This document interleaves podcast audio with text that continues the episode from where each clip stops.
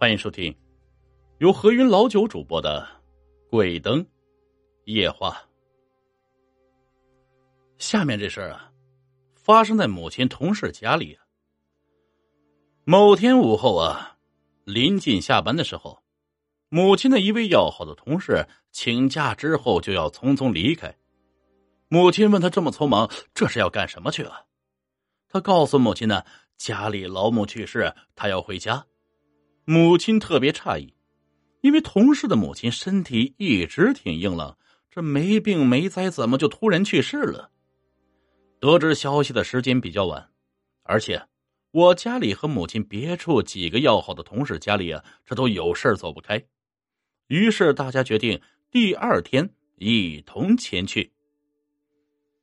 第二天呢，一早单位领导就忙着组织同事，准备去那位同事家吊孝。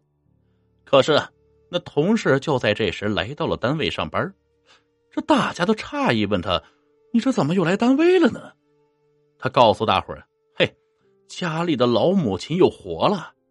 医院说这是医学上的假死现象。”就这样，他就又回到了单位。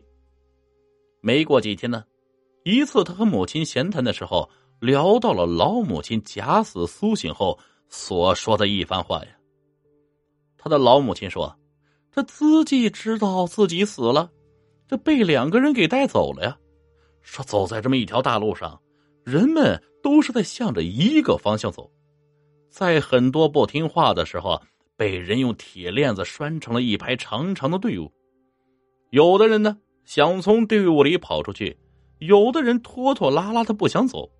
这看守的人啊，个个都是手拿皮鞭，腰悬佩刀。”看到想跑或者是不想走的人，这不由分说就用皮鞭是一顿猛抽啊！这被打的人血肉模糊，这行进的人中男女老幼形形色色，这是什么样的队伍？均是脸带苦涩。走了好久啊，来到一座古式的大城外，城墙好高啊！这城上有这么一扇巨大的城门。城门前有数队官吏对入城人一一进行盘查。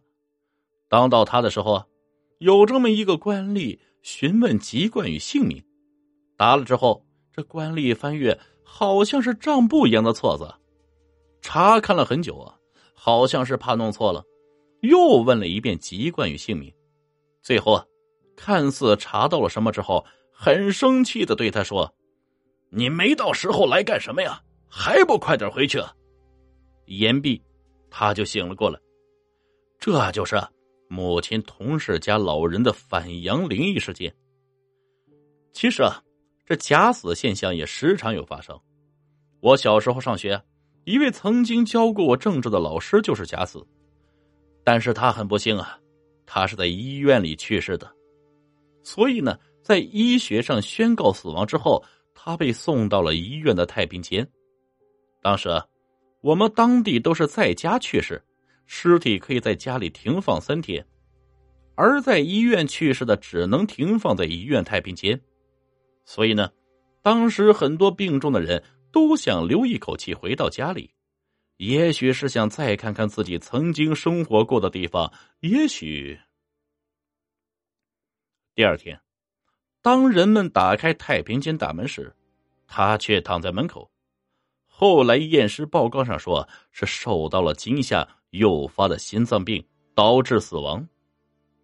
如果当天夜里谁走到太平间附近，一定会被吓得是屁滚尿流啊！